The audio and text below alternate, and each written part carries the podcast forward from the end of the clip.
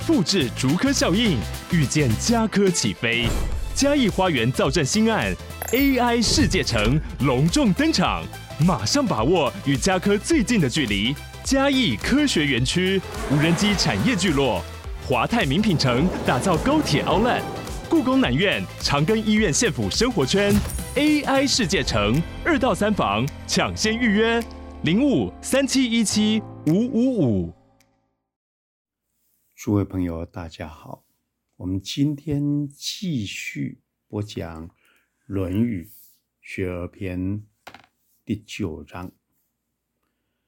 曾子曰：“慎终追远，民德归后矣。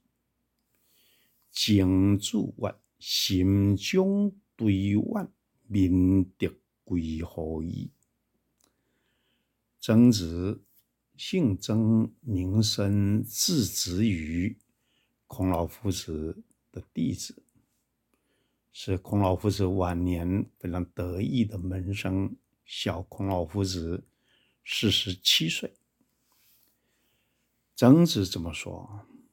慎终追远啊，这是两个概念。慎终追远，慎终啊，终人过世了，你要处理嘛。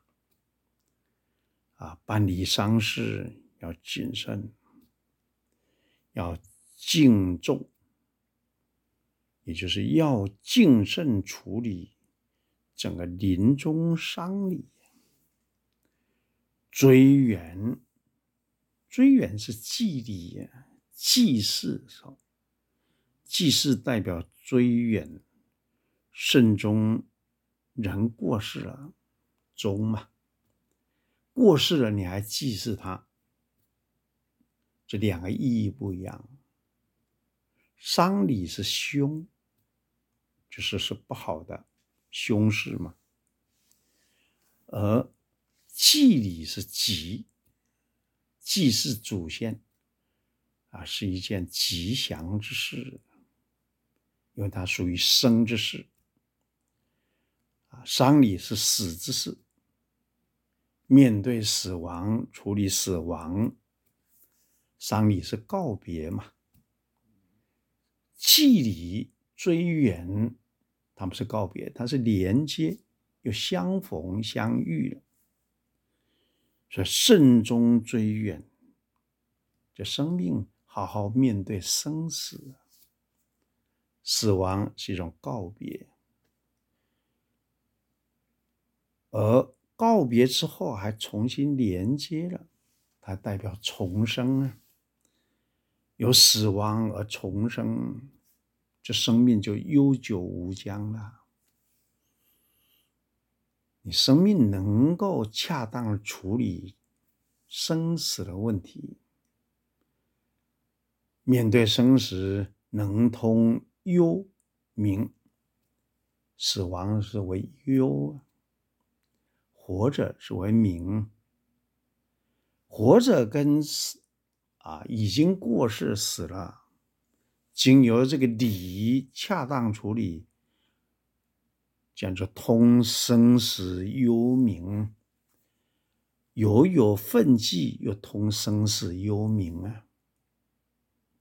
你有分际，但还通这个生死幽冥，这叫慎终追远，慎终。如前所说，重点在告别死者，让他无所牵挂。追远啊，你守孝三年了啊，这你的祖先就是原先是，就是说父母守孝三年之后成为祖先了，祖先呢就成为祖德，祖先之德。你就连接他，你去祭祀他，这连接他，这是悠久无疆了。所以追远重在连接生者，让生命绵延。总的来说，这样的养生丧死无憾是从这里说。你要养生，要能过世了之后，你能够送这个死送终呢？始终幽冥生死通贯，民德归后矣。人民百姓都懂这个生死幽冥之理，都能够养生送死无憾。能慎终追远，绵绵若存，生生不息，民德归后矣。人民的德性啊，那个本性就会回到醇厚的境地。我们要体验生命是有本有源的。生命经过慎终追远，是有一种通天接地、通生死幽冥，有一种来自造化根源的清明之气。我们说清明节祭祀祖先是有道理的，因为那是一年的春。春天到夏天，那个清明之气最好了，清而明嘛。心由诚而清，清而明，整个宇宙造化也是清明的时候，能溯其本源，源头既清，其道必明。如前所说，我们讲丧礼是安顿死者。这慎终，慎终啊，是以死者为主；祭礼、祭祀之礼是追远，以生者为主。所以丧礼以死者的身份阶位来办理，而祭礼以生者的阶位来办理。这古时候的礼。所以我们这样整个看下来，就知道慎终追远，你能这样，就能够有深沉的文化土壤发荣滋长，就能共生共长共存共荣。这儒家讲的人伦，是要回到这个连续性通生死幽冥的大我，能以这个整体为重。所以我们问人，一定从血缘人伦这里问起。问人贵姓，问人籍贯，其实都体现了这种慎终追远。把人伦血缘的思考，也跟整个土地连接在一块儿。人亲土亲，亲这个字。就这种生命自然的亲近连接嘛。哎，我们现在仔细的、慢慢的、深入的演绎理解了。